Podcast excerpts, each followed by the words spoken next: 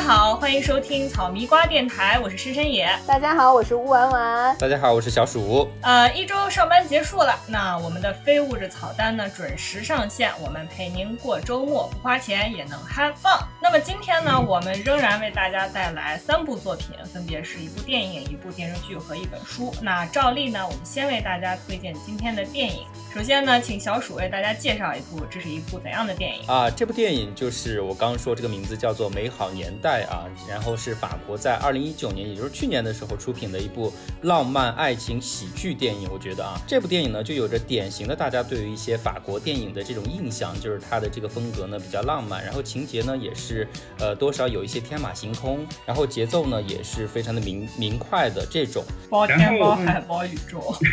对对对，然后你如果要。要问我说对这部电影的适宜人群哈，我我是真的觉得它是老少皆宜，我不知道该不该。一方面是对于那些比如说你对爱情还没有彻底的经历过这种阶段的少男少女，两个人最先坠入爱河的这种热烈和真诚，也可以看到说随着时间的推移，然后爱情是怎么慢慢的消磨，怎么淡去，然后怎么会处理之后的问题，这是一个现实的东西嘛。已经经历过这种长久的爱情的，不管说是折磨也好，还是说甜蜜。也好的这种人群来说的话，它也是一个非常好的电影，就非常现实。你可以在里面看到自己的一些影像，就它的这个适应的范围真的非常广，大家都是可以去看的。嗯，你可以两个人在周末的时候，然后一起瘫在沙发上，一起把这个很快的看完，因为它时间也比较短，只有一百一十五分钟，看起来非常快。当然，我对于单身狗的推荐是，你可以在这个周末的晚上临睡前自己喝一杯小酒，然后就把自己灌醉。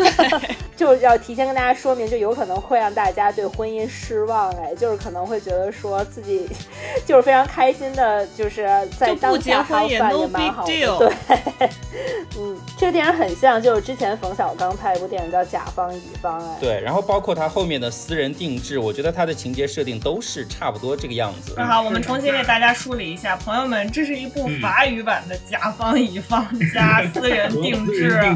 哎，我觉得其实跟西部世界。那个电视剧的设定也有一点像，就是你花钱买一个梦，大家可以这样去想象这部电影大概的剧情，因为有些小伙伴是不喜欢剧。然后，然后那我再把就是这个主人公给大家介绍一下啊。然后这个主人公的年纪呢，就已经大概是六十六十多岁了，就是一个老人，也不是老人了，中老年。然后他年轻的时候是一个事业有成的一个漫画家，但是随着这个呃时间的推移，他现在呢事业也不太景气。然后当年跟他一见钟情、坠入爱河的他的妻子呢，现在也对他。本人是非常鄙夷，也看不上他了，就对他弃如敝履的这种感觉，然后还跟他的朋友就呃肆无忌惮的偷情，所以他面临的是事业与婚姻的双重打击。那怎么样的方式能让他嗯重振旗鼓，或者说找到比较光辉的那种感觉啊？然后这个电影就给了你一个答案，就是说造梦。他就是有一个人开了一个公司，然后这个公司呢就承包这种业务。法国版的好梦一日游，就是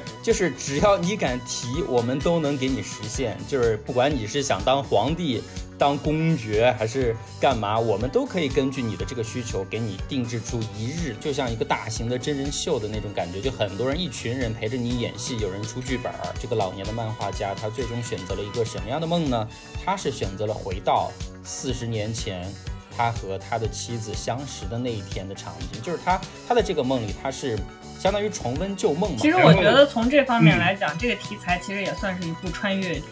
因为我觉得里面有一个很有意思的设定，是他当时去这个法国版的好梦一日游公司，人家问他说：“你想穿越回哪个年代？”然后他说：“一九七四年。”在里昂，人家说这么精确，然后他说是的，那天我遇到了一个人，一个我深爱的人，然后就说我们常去的那个小酒馆现在已经变成药店了。客服问他说：“你说的那个人他还在世吗？”然后他说：“哦不，他已经去世了，去世好些年头了。”然后这个客服又问他说：“那你告可以告诉我你在里面想扮演谁吗？”他说：“我自己，因为在此之前，就是他们公司接到的所有的客户都是，比如说我想当地主，我想当那个 国王。”就是别人其实都是想去实现自己在现实生活中可能没法企及的那那么一种比较荒诞的梦，但是就只有他选择回到过去，选择再做一天那个自己。他当时和他妻子的这种热恋程度真的是非常浓烈的，对吧？因为我因为我有发现一个细节哈，就是他和他妻子的相识是到距离这个时间点的话，其实已经有四十年了，但是他们他们两个后面在聊天的时候就说到他们开始不相爱，差不多是有二十五年的时间。剧的男主呢，呃，他的名字叫做丹尼尔·奥特伊。然后这个名字其实我们中国人可能不太习惯，就无非就是看到一些法国电影的时候，可能觉得他多少有些脸熟。但是这个演员呢，他在欧洲其实是非常知名的，因为他不仅在九六年的时候就已经拿过戛纳电影节的最佳男主角，而且在法国国内，就法国国内的电影最高奖项是凯撒奖，拿过两次的影帝。里面演他老婆的那个女演员年龄比较大，她也是法国国宝级的女演员。我在这边再次为大家推荐。这部电影所有的 BGM 我们会列在微信里 面，大家可以去搜一下。推荐电影的 BGM 和 OST 是我们的保留项目，对吗？因为这个这个电影，说实在话，我觉得。就是大家可以注意一下，为什么我们推荐这么一部电影呢？因为它非常轻松。就待会儿小鼠可以跟大家再说一下，就这部电影大概时长一百一十五分钟啊，两小时之内的电影。对。然后它很轻松，它跟大部分大家想象中那种很文艺的法国电影不一样。它其你可以把它当做一个法国的商业片去看，就看看好莱坞是怎样影响全球的。就是连这种特别看不上美国人的法国人在拍电影，不自主的被这样一种叙事所影响、所改变。但是他们。拍的呢又非常有法国的浪漫气息，有自己的气质在那儿，你一看就知道这是法国人拍出来的，而不是好莱坞的那种。但是你却完全可以看得出来，美国文化或者说流行文化对全球文化的影响。他用了大量的美国六十年代到七十年代的爵士乐、R&B 啊、Rock 啊、Country Music。而且几乎都是当年排行榜的 hit song，就是热播金曲，可见美国的流行文化是如何影响全球的。呃，道具啊，包括布景啊，包括人物的服装设计也都非常棒，因为它其中涉及到了这种穿越的情节嘛，就是你这种戏中戏的设定，让你突然穿越在不同的这种时代里，然后人物的这种，其实真的就是法国版、高配版、浪漫版。甲方乙方，就之前像深深也和小鼠提到，就是他们其实并不是回到一个历史时期，或者是让你自己成为一个多么伟大的人。因为其实我觉得我们每个人都会有对过去会有怀念和有遗憾，就大家都会有一个人生中的黄金时代，就也是有有想回到，比如说上 上大学的时候，或者是更年轻一点的时候，有有有一个时段，你觉得你非常开心，完全没有任何的经济压力啊、家庭的束缚呀等等。就是你总会想把那个时代再重温一下，所以我觉得这个对于回到自己过去的这个概念，其实对于不同年龄段的人都会有这个向往，所以这是一个非常能引起共情的一个部分。所以说，我们为什么推荐这个电影给任何一个年龄段的人看，也是有这个原因在。对，因为其实他在电影里面有点出来这一点，就是当时他去那个豪蒙一日游公司的时候，客服问他说：“你是想继续做你自己吗？”就是非常的疑惑。他说：“其实我也不是特别喜欢这样，但是那个年代，他说一九七四年那个年代，做像我这样的人不赖的，没有很好，但也不差。因为我觉得这个到后面就是大家如果看故事的话，是他因为是等于是梦回一九七四年嘛，他不只是想要重温遇到挚爱的时光，也是重新寻找自我认同与社会接纳的一个过程。因为他当时从事的那个职业其实是叫杂志的插画师。”这个职业已经日渐衰微了，没有人在用了。所以就是里面还有一个非常有趣的点，就是点出来了这一点的问题，就在于他的儿子是一个游戏开发公司的老板，嗯，他的老婆是一个心理医生，但是呢，这个心理医生现在已经采取一种 online 问诊的这种方式，两个人都仿佛是就他的家人仿佛都是与时俱进的人，然后就被他抛弃了，所以他们两个甚至就是。仍然是这种技术催生下的新兴的资产阶级，所以你你大家就可以想象一下，就是他们仍然是这个社会上话语权的主宰者，然后是这个社会上对物质财富的垄断者。从某一方面来讲，他们仍然垄断的是。大多数人的精神财富，为什么这样说呢？因为只有当你拥有了物质财富的时候，你对于普通人才会说：“哎，你们不懂生活，你们那种生活是粗鄙的，是粗俗的，是没有意思的，是 boring 的。”所以他们实际上现在也用这样一种价值的取向在评判他们家原本的这个男主人。所以他儿子才希望他爸去自己的公司。那样一种邀请，实际上也是一种施舍。嗯，而他老婆呢，就觉得她老公现在这种郁郁寡欢的精神状态，她特别看不起。一点儿都没有那种精神头，一点儿都不帅气，也不与时俱进，嫌弃他就是陈旧迂腐，所以他们两个就是他儿子和他老婆，等于是在精神层面一直盘剥着这个男男男主人的这种精神状态，把他的职业说的一文不值，然后把他对于自己原有的那种对自己作为一个插画师的那种自信、那种坚持，嘲弄的就是体无完肤，然后最后他的妻子以婚外情的方式彻底的羞。羞辱了这个男主人，所以他才愿意说最后把自己的精神寄托交给一个好梦一日游。然后，其实他的结尾相对来说也还是开放性的，他重温旧梦的这个小酒馆，其实他的妻子最后也出现了。我我觉得这个更加贴近我们的生活，其实比夫妻的世界那种特别狗血和特别。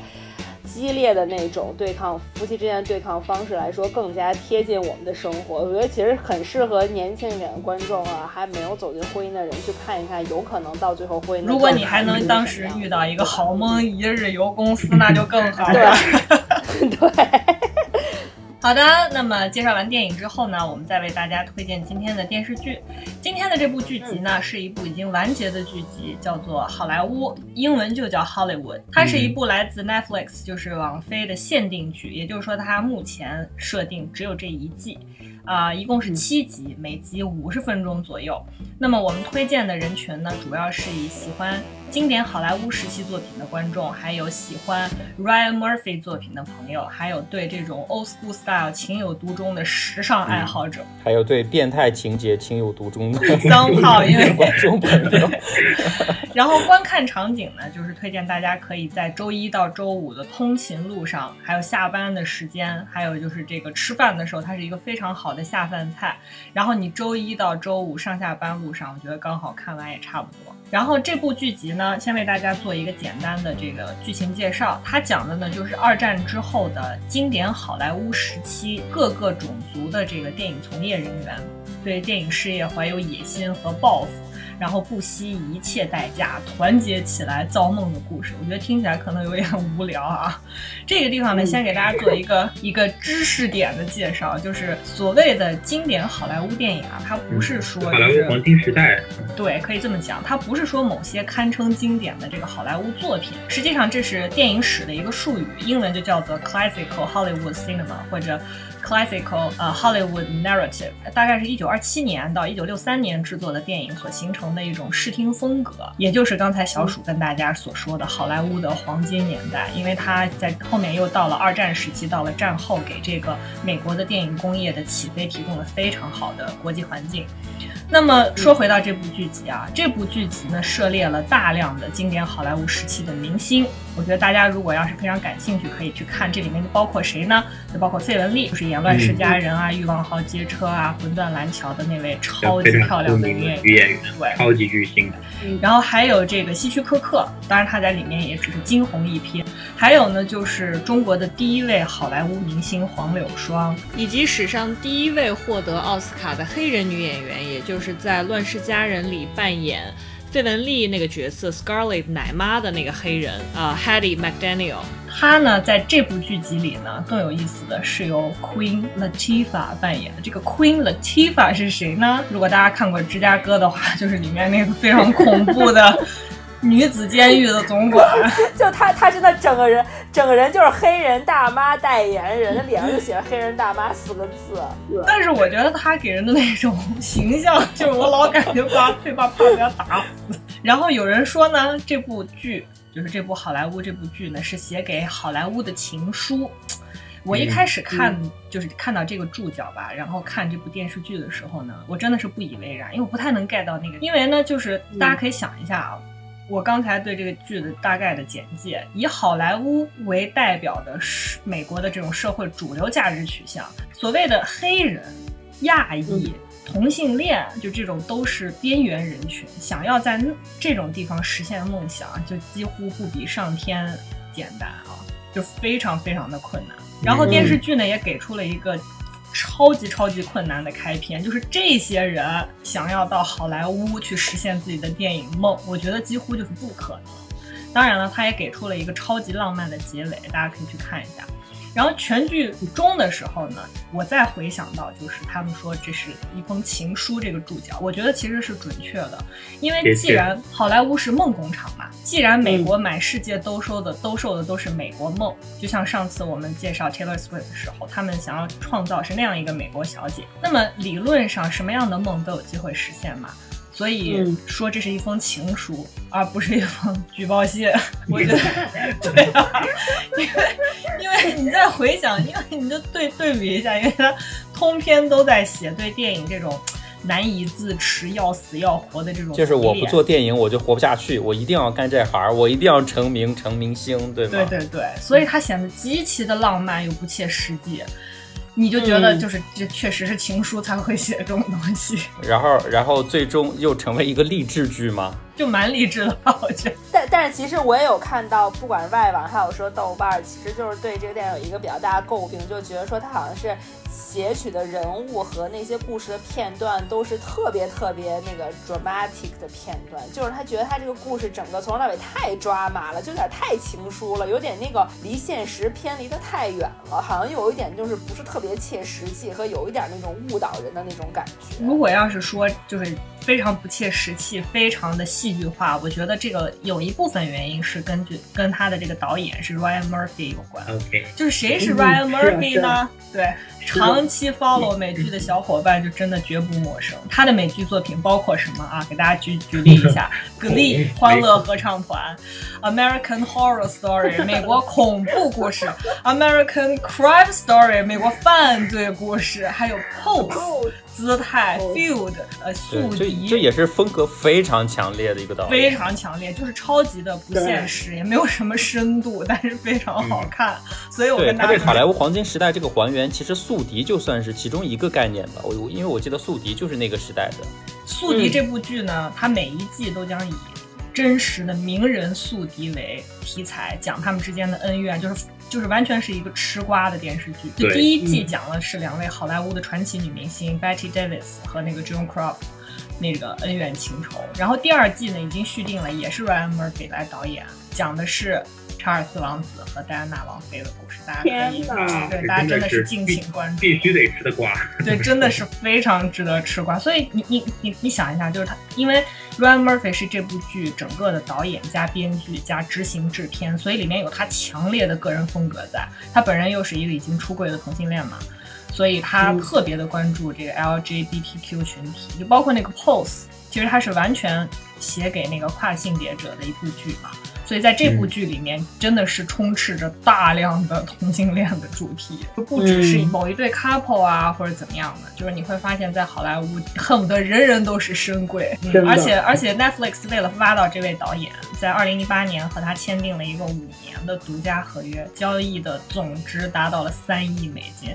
故事简介可能显得有一些老套。但是我觉得不妨这样讲，就是当所有的焦点都回到拍电影这件事情上的时候，不管什么背景身份，不管你背负着什么样的压力的年轻人或者老家伙们，就最终他被一种完成一部好的电影作品能够统摄在一起，大家不惜任何代价，真的是任何代价哦！大家可以去看一下，看都有些什么代价，精诚合作完成了这个梦。就这种可能性，只有被冠以电影的名义，就是小鼠说的，为了拍电影，为了能拍好电影，我就是做什么都行。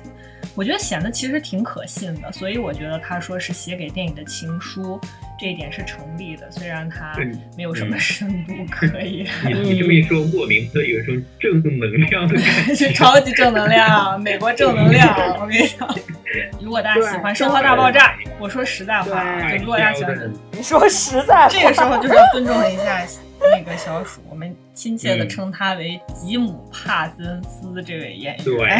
就是我对他的这个感觉是比较微妙的。就是一方面的，我看过他的主要的作品就只有《生活大爆炸》，因为他确实也是塑造。其实我也是啦，对对。然后因为当时我就说，这对于这对于好莱坞这个剧呢，我就稍微有一点抗拒去看，因为我觉得他已经把那个角色塑造的那么完美，那么可信，我很难想象他能把一个别的角色还能塑造成功。这是坦白讲，有一些大 IP 的电电视剧，其实。它里面的一些特型演员是很难再接到别的戏再去感染人，比如说就就很简单，比如说像《权力的游戏》，，Jon Snow 现在演啥你都觉得他是 Jon Snow 要去杀鬼，你看《龙妈》，你觉得他啥时候都要召唤龙，就是那个印象太深刻了。但是不得不承认，就希尔多在这部电视剧里的出演，你。真的可以被冠以好演员的抬头。他扮演的首先是一个真实的人物，他是好莱坞五十年代赫赫有名的星探 Henry Wilson。就你上上网去查，就可以查到这个人的照片跟希尔顿真的超级像，对，一模一样。我觉得这完全就是照着这个原型找的。然后呢，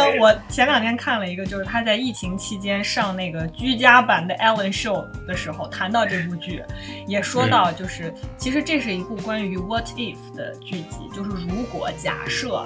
就是算，其实有点算是一部脑洞剧。他他他不能透露更多的那个剧情嘛？他就说，如果有些决策可以真的付诸实践，会怎么样？然后呢，因为这又是一部有关有色人种和这个多性别人群无所选、无从选择的年代，就是留给他们的选择很少。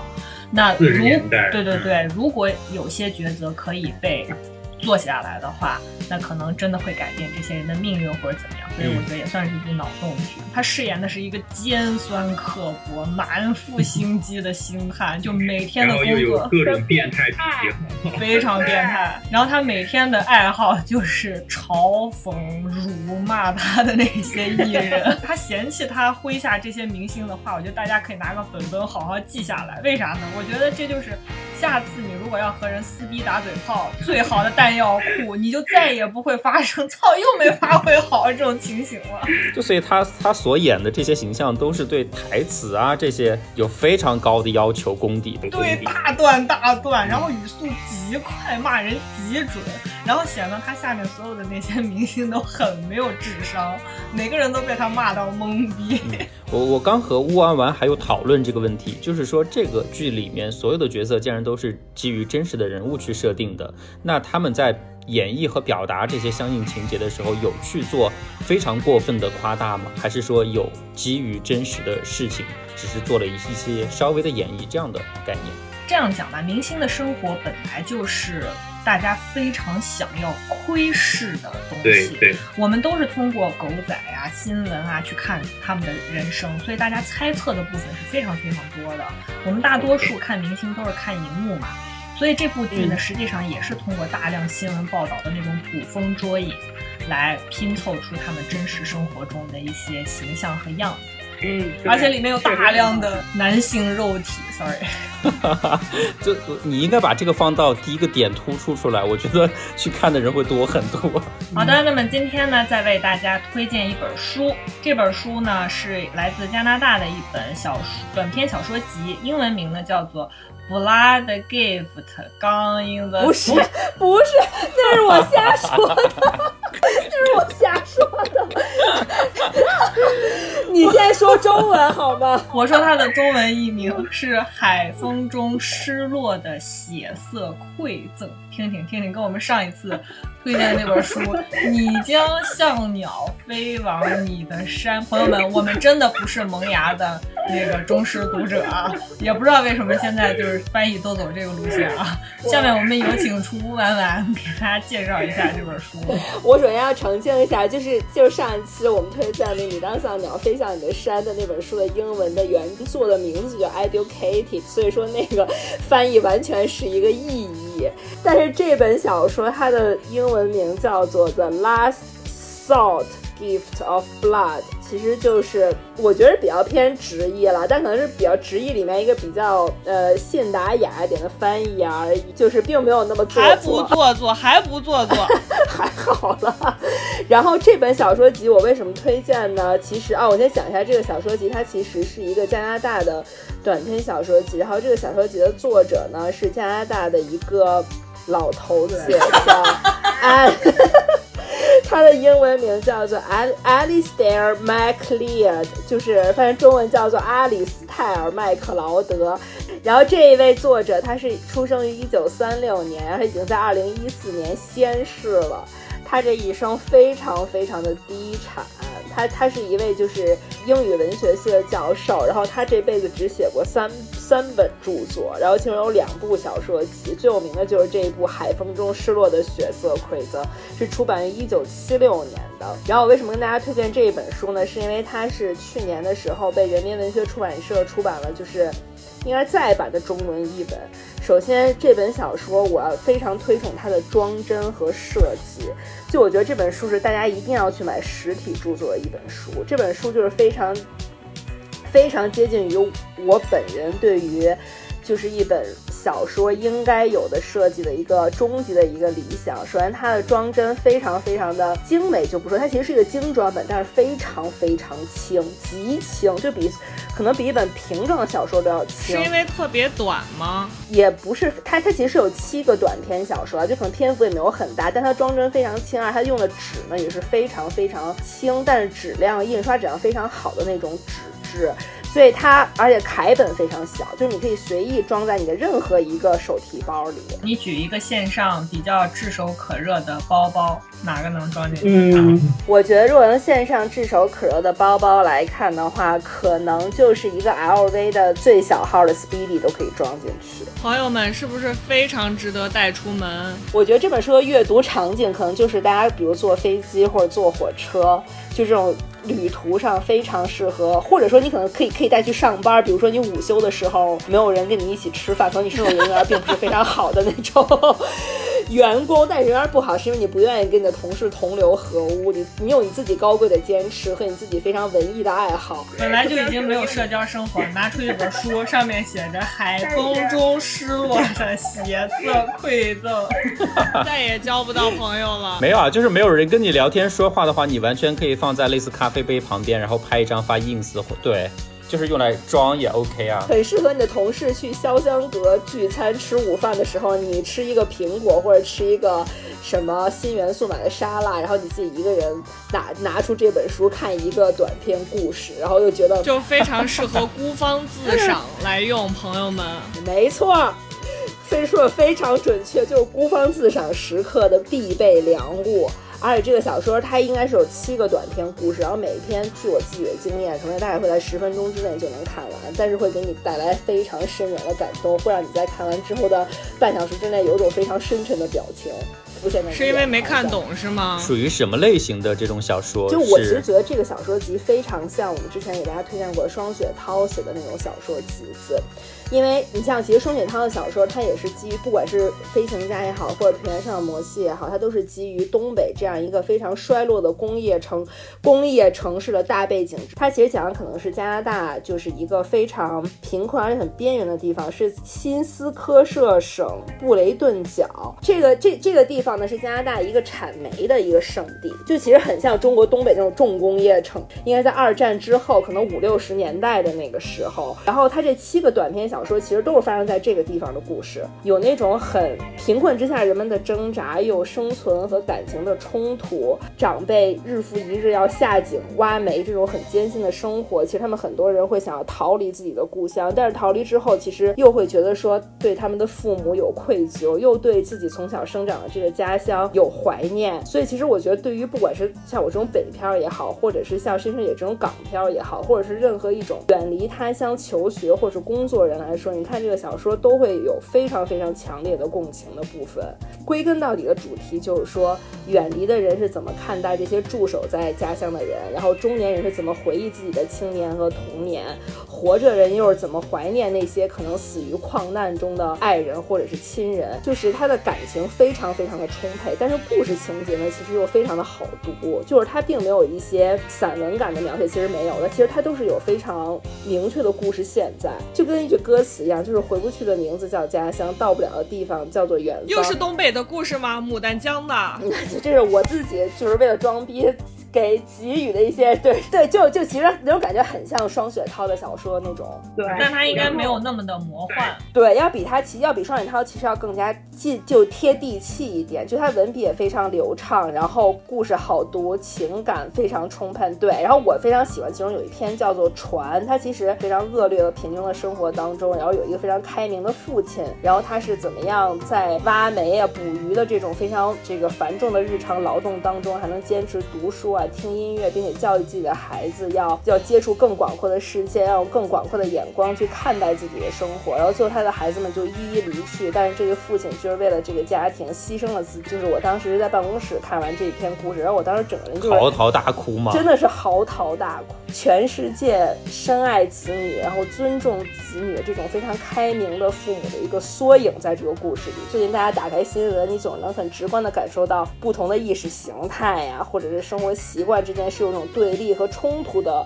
这样子一个现实的状况在，但其实我觉得这本书会提醒大家，其实人类之间共通的这种情感还是会占上风的。Peace and love，是对，其实就是 peace and love，就是我觉得大家对于自己父母的怀念啊，对于家乡的怀念，对自己青少年时期生活方式的怀念和眷恋，是不管不管现在生活在什么样的城市和生活在什么样的地域氛围里，但是你还是会对你自己从小作为那个根的那个东西是有一个怀念在的。我觉得这本小说集非常适合大家现在在现在这个大。背景之下去阅读。我不知道你们有没有以前看过一个电视片叫《东方时空》。必须的，每每天吃完饭都会看呀。对，因为我觉得就是东方时空的那句 slogan，跟你刚才说完介绍完这本小说的感觉是一样，讲述老百姓自己的故事。自己故事。对对，我觉得就是这本书就是加拿大版的讲述老百姓自己的事故啊，不，讲述自己的故事。没错，当然你就发现其实全世界老百姓的生活都是有它相似的地方，而且我觉得还非常难得在于这本小说又不像活着啊之类的这种小说，就是篇幅。很大，然后又很难读，它又很短，它每个故事就是又是十分钟就可以看完，从中生发出很多就是你不需要靠励志的话、别人的鼓励，而从你作为人最基本的情感里面找到一种共生的力量，然后支持你继续向前。所以，我们今天所有的推荐，最终也又回归到了同一个主题，就是对。往昔的无限眷恋和怀念，对黄金时代的回顾。跑马灯。对，莫名的又进行了统一。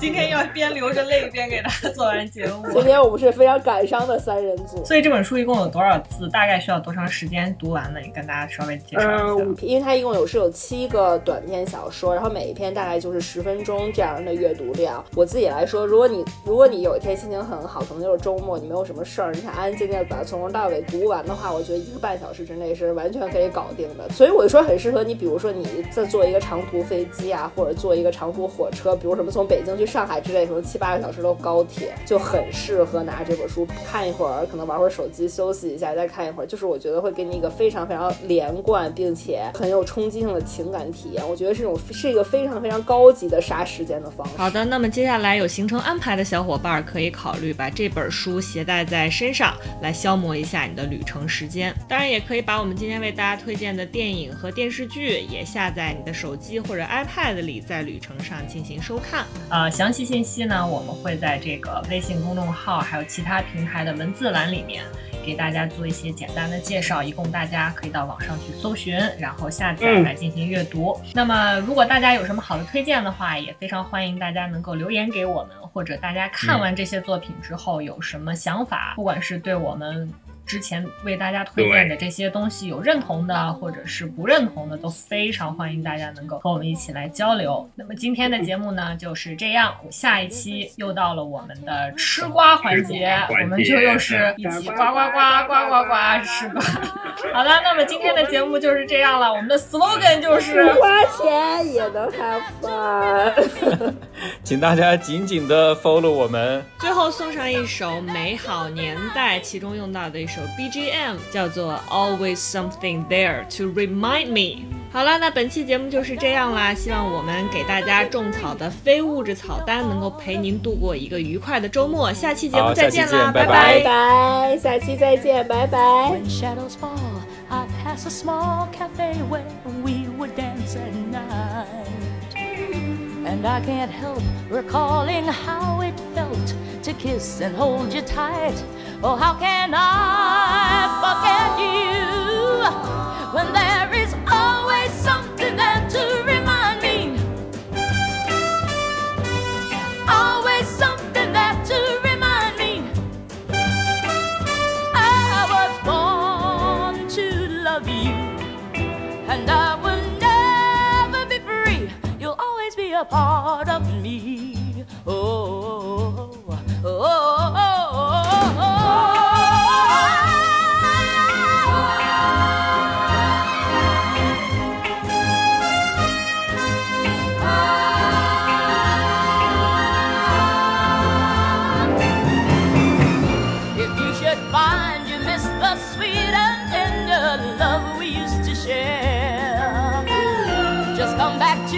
the places where we used to go, and I'll be there. Oh, how can